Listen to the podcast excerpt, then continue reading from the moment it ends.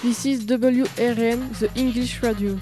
Good evening, welcome to the program Who is the Best? Our guests are Emma, Robin, and Bao. My name is Emma. I'm 13 years old. I live in Amps. I love pets. Hello, my name is Robin. I'm 13 years old and I live in Sonac. Hello, my name is Bao. I am 14. I like playing football. I was born on the 9th of December 2001. Today the subject are pets, video games, and sport. The first question is easy.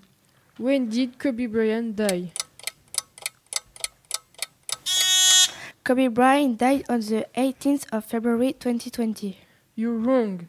Kobe Bryant died on the 26th of January 2020. Yes, you're right. When did Fortnite begin? Fortnite began in 2017. Yes, you're right. How many tusks did a mammoth have?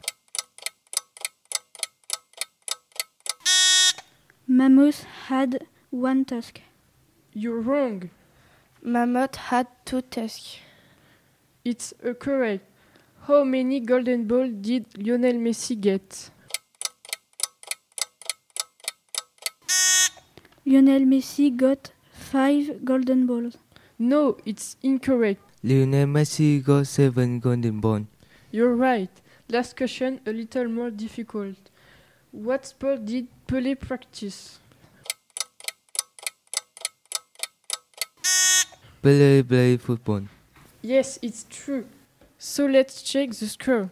The winner is Bao, the second one is Emma, and the last one is Robin. It's the end of the Who is the Best. See you next Wednesday. Goodbye.